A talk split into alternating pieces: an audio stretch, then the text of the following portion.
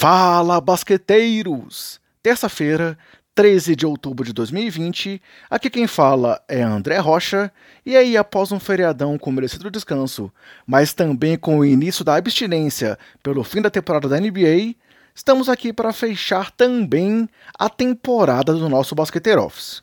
Hoje, obviamente, falaremos do título do Los Angeles Lakers de LeBron James, Anthony Davis e companhia após um passeio no jogo 6 diante do Miami Heat.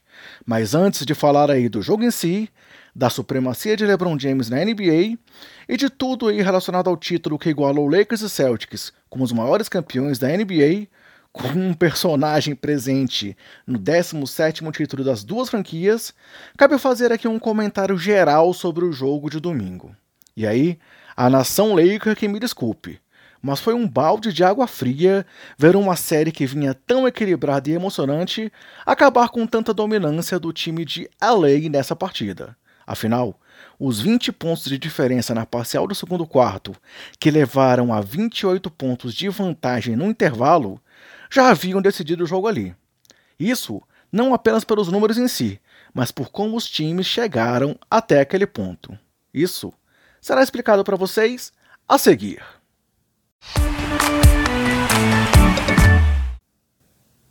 Foi uma partida onde já desde os minutos iniciais a dominância do Lakers se mostrou presente, com o Heat não conseguindo ficar à frente do placar em nenhum momento dos 48 minutos jogados. E isso muito por mérito da forte defesa implantada e do ótimo ajuste defensivo resultante da entrada de Alex Caruso no time titular, na vaga que era de Dwight Howard. Mas também devido a uma partida ruim ofensivamente do time do Heat, que errava jogadas aparentemente fáceis ali aos nossos olhos, isso já desde o começo do primeiro quarto. Tanto que após 36 minutos jogados, o time é, de, da Flórida tinha marcado apenas 58 pontos contra 87 dos Lakers. Ou seja, a derrota só não vai ficar registrada com números que demonstram dominância vista em quadra, devido aos 35 pontos de Miami nos 12 minutos finais, quando a partida, na verdade, já estava decidida.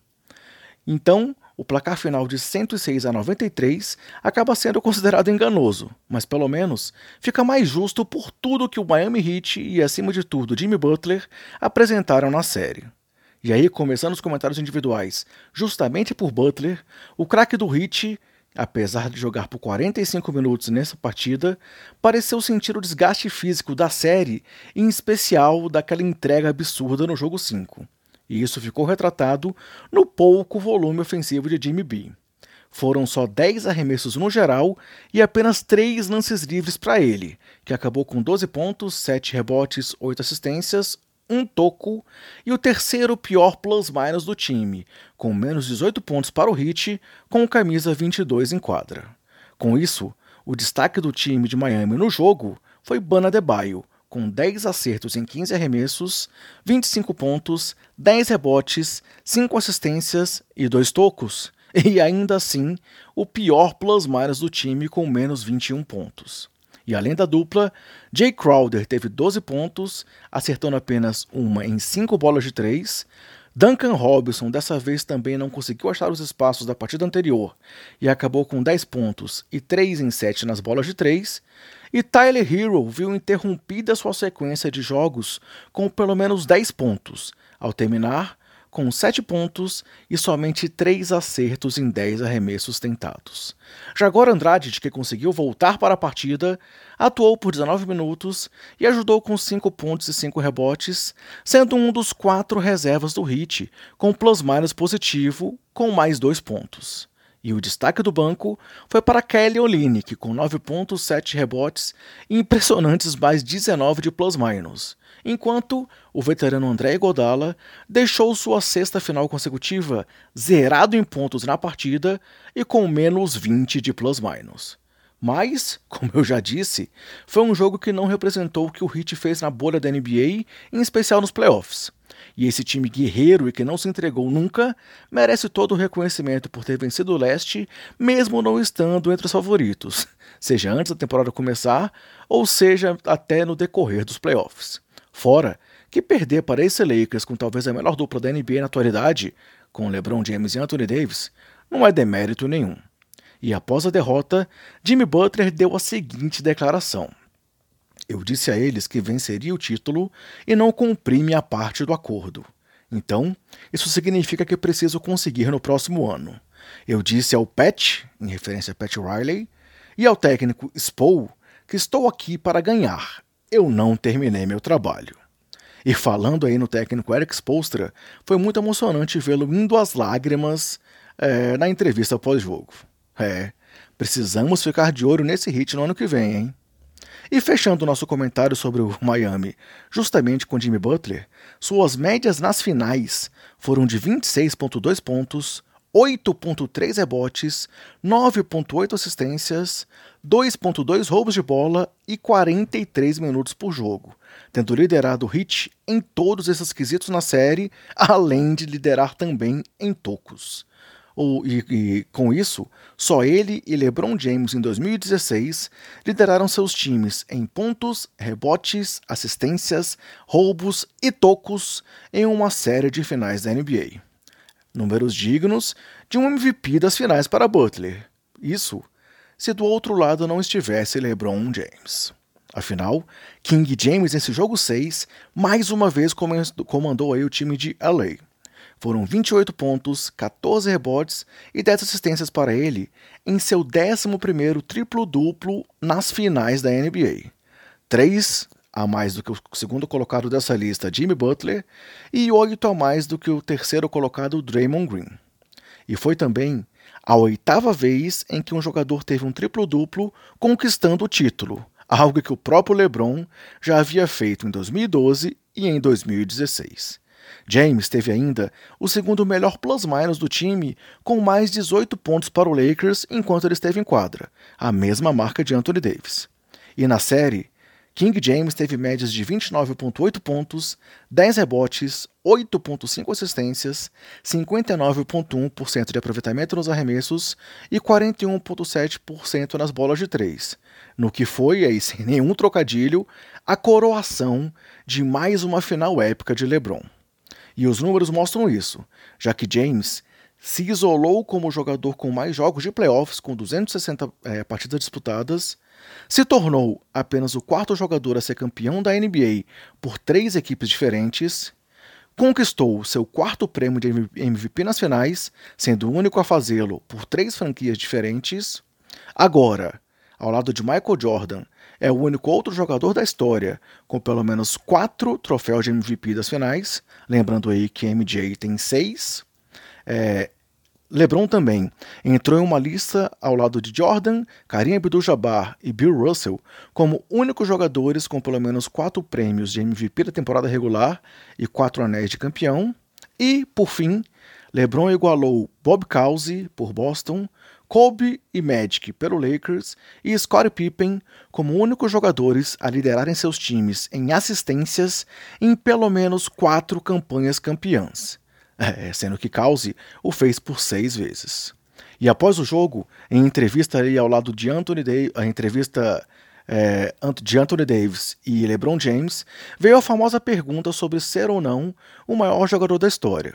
E aí, após AD dizer que James é um jogador realmente diferente, LeBron fez questão de dizer o quanto admira Jordan, reforçar que usa o número 23 por causa dele e dizer que essa discussão fica para os outros e não para ele. E aí, aproveitando aqui para dar minha humilde opinião, cada vez mais LeBron se isola na segunda posição dessa minha lista. Mas voltando ao jogo, Davis foi o segundo principal nome do Lakers na partida, com 19 pontos, 15 rebotes, um roubo e dois tocos. O Monocelha se tornou, com o título, apenas o oitavo jogador a ser campeão universitário, campeão olímpico e campeão da NBA, ao lado de nomes como Bill Russell, Magic Johnson e Michael Jordan. Ele é também agora um dos cinco jogadores com aproveitamento de pelo menos 50% nos arremessos em geral, 40% nas bolas de três e 90% nos lances livres em uma série de finais, ao lado de Kevin Durant em 2017 e em 2018, de Chauncey Billups em 2004, de Penny Hardaway em 95 e de Magic Johnson em 1987. E Monocelha é também o terceiro jogador a ter médias de 25 ou mais pontos e 10 ou mais rebotes, sendo campeão da NBA e não sendo o MVP das finais. Isso ao lado de Kareem Abdul-Jabbar, que ali, entre aspas, perdeu, não o título, mas o prêmio, para o calouro Magic Johnson em 1980 e também ao lado de John Havlicek em 1969. Afinal, naquele ano, foi a única vez em que um jogador perdedor das finais foi o MVP. Claro, Jerry West, do Los Angeles Lakers. E James e Davis são também os primeiros companheiros de time a terem médias de 25 ou mais pontos e 10 ou mais rebotes nas histórias de finais. E os primeiros companheiros a terminarem em primeiro e segundo em pontuação total em uma edição dos playoffs desde Kobe Bryant e Shaquille O'Neal, também pelo Lakers, lá em 2002. Nessa, nessa pós-temporada, Davis teve 582 pontos no total e LeBron 580. E, galera, falando aqui do restante do time de LA na partida, além dos dois All-Stars, destaque para os 11 pontos de Danny Green, e aí abrindo outro parênteses aqui, Danny Green é o outro jogador aí com títulos por três franquias diferentes, ao lado de LeBron, Robert Horry e John Salley, sendo que Green agora foi bicampeão em anos consecutivos, né? Já que ele tinha vencido pelo Raptors na temporada passada. Destaque também para os 17 pontos de KCP e para o plus-minus de mais 20 de Alex Caruso, que foi aí da D-League a titular nas finais e a campeão da NBA em apenas três anos. E quem também, galera, não pode deixar de ser citado são outros, quem também não outros nomes que não podem deixar de ser citados são o tricampeão da NBA Aveio Magui e os veteranos Dwight Howard e Rajon Rondo. Magui ex-titular do time, mas que não entrou em quadra por nenhum minuto nas finais, agora tem mais anéis de campeão que alguns grandes bigs aí da história, como Will Chamberlain, Hakim Olajuwon, David Robinson, Bill Walton, Dirk Nowitzki e Kevin Garnett. Já Howard, que entrou em quadra por apenas um minuto no domingo, era um dos mais emocionados ao fim do jogo e no vestiário, dizendo para ninguém nunca desistir dos seus sonhos após conquistar aí seu primeiro anel de campeão na sua 16ª temporada na liga. Por fim, John Rondo brilhou nesse jogo 6, com 19 pontos, 4 rebotes, 4 assistências, 8 em 11 nos arremessos e 3 em 4 nas bolas de 3. E aqui a grande curiosidade é que ele é aquele cara que a gente citou lá no começo da edição, se tornando o primeiro jogador da história a ser campeão pelo Boston Celtics e pelo Los Angeles Lakers, após a mudança aí do Lakers para LA. E aí o mais interessante é que seu título pelo Boston foi o 17º na história da franquia celta, assim como agora ele conquistou o 17º título da história do time roxo dourado. Ah, e o armador também ultrapassou Manu Ginobili como jogador com mais assistências vindo do banco em uma edição de playoffs desde 1970-71. Foram 105 passes decisivos para o camisa 9 contra 95 do argentino em 2014. Enfim, foi um final perfeito para uma temporada jogada pelo Lakers em homenagem a Kobe Bryant, sendo que aqui Outra curiosidade, pois tanto agora quanto no penúltimo título do Kobe em 2009, o time de Los Angeles venceu o Rockets na semifinal de conferência, venceu o Nuggets nas finais do Oeste e conquistou aí o título em Orlando, no que foi, na época, o quarto anel da carreira de Bryant e agora o quarto anel de LeBron James. E outra coisa, em 2018, Kobe havia dito que o Lakers iria ser campeão logo, e que ele iria rir dos torcedores do Warriors que surgiram do nada. E aqui, eu acho que até os fãs do Warriors lamentam por isso não ser possível, né? E após o título, Vanessa Bryant, a viúva de Kobe, fez o seguinte comentário usando suas redes sociais. Parabéns, Lakers. Kobe estava certo. Rob Pelinka, siga nesse caminho. E prosseguiu. Vai, Lakers! Queria que Kobe e Gigi estivessem aqui para ver isso eles estariam felizes. É, Vanessa. Na verdade, acho que todos gostaríamos que eles estivessem aqui ainda. Parabéns, Lakers Nation. Parabéns, King James. Mamba Forever.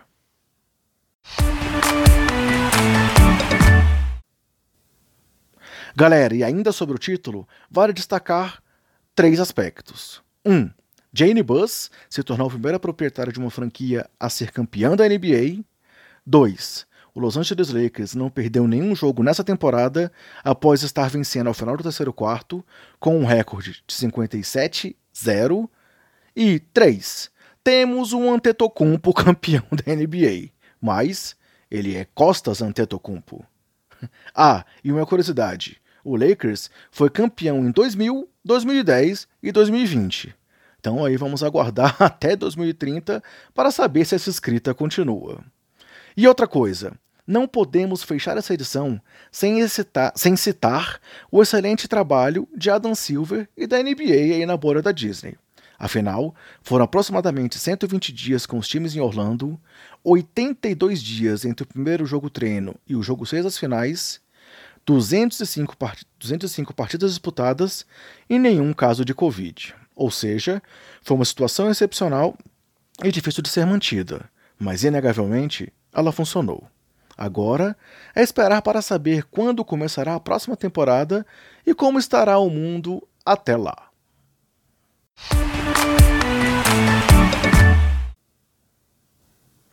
Bem, como direi nosso amigo Pernalonga, já de novo não esquenta aí para o próximo Space Jam. Por hoje é só, pessoal. Esperamos que vocês tenham curtido nosso Basqueter Office. Afinal, deu um trabalho louco mais uma vez, mas é sempre gratificante o retorno desse desafio de cobrir os playoffs a cada rodada com resumos curtos de tudo que rolou. E aí, preciso agradecer a galera que interagiu com a gente no Twitter e especialmente no nosso grupo do WhatsApp, que ficou insano durante os playoffs. E aqui eu não vou citar nomes para não acabar esquecendo de ninguém que merecia esse destaque. Agora, o Basqueteiros, que está completando dois anos de existência, vai voltar ao formato tradicional. Então, nos acompanhem no Twitter e aguardem as próximas edições regulares aqui do podcast. Se cuidem, cuidem dos seus, cuidem do próximo e até mais!